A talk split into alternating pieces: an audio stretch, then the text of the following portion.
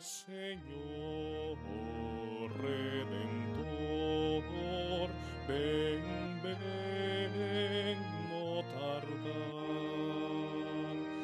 Oh mi niño, Rey divino, dona paz al corazón. Atendiendo a su palabra. En la preparación a la celebración del nacimiento del Hijo de Dios, escuchamos una y otra vez cómo la Sagrada Escritura nos invita a confiar en la palabra que el Señor ha dirigido a su pueblo. Esta palabra que en la antigüedad se manifestó en la ley y en los oráculos de los profetas es una continua invitación a entrar en la voluntad de aquel cuyo amor se manifestó de muchas maneras a lo largo de los siglos. De ahí que en la primera lectura escuchemos esta exclamación del profeta.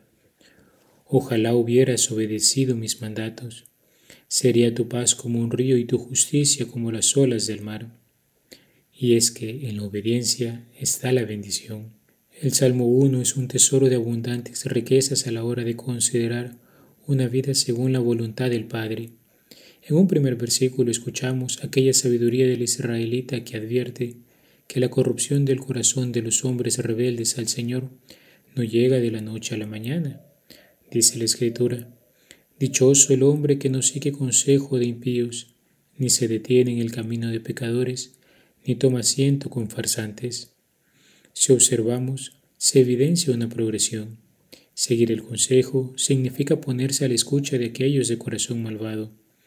Luego se habla de detenerse en el camino, es decir, ya no solo se escucha, sino que se mueve al encuentro de los que se dedican al mal hasta culminar en aquel que se habitúa a la práctica del mal, con un corazón corrompido como aquel que tomó asiento con farsantes, es decir, se ha quedado con ellos.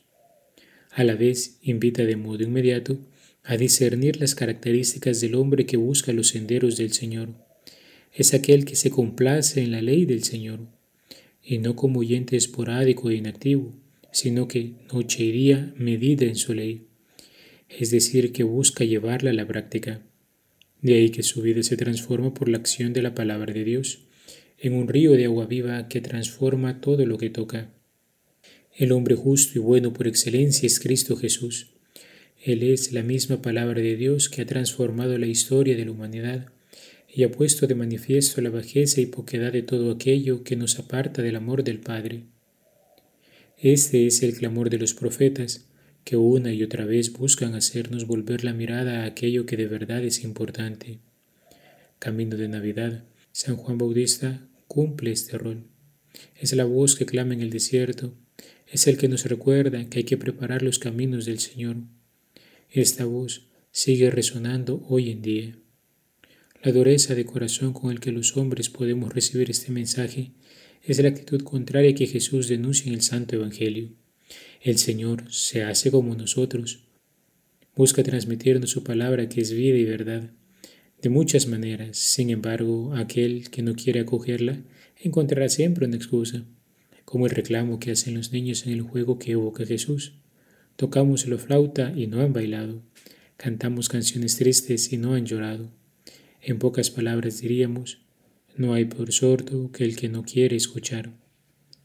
En este tiempo de viento, mientras vamos como peregrinos al portal de Belén, al encuentro del Señor que nace, hagamos memoria de tantas veces que el Señor ha buscado entrar en nuestra historia y no hemos querido acoger su llegada, para que con un corazón contrito pidamos perdón ante el pesebre del Señor y hoy por fin dejemos que su luz ilumine nuestras vidas. Así seremos transformados por su amor misericordioso. No dejemos que los pañales nos engañen ese divino niño es el Salvador del mundo, aquel que irá del madero del pesebre de la cruz, aquel que nos rescatará del pecado y sus consecuencias. Alabado sea Jesucristo, por siempre sea alabado.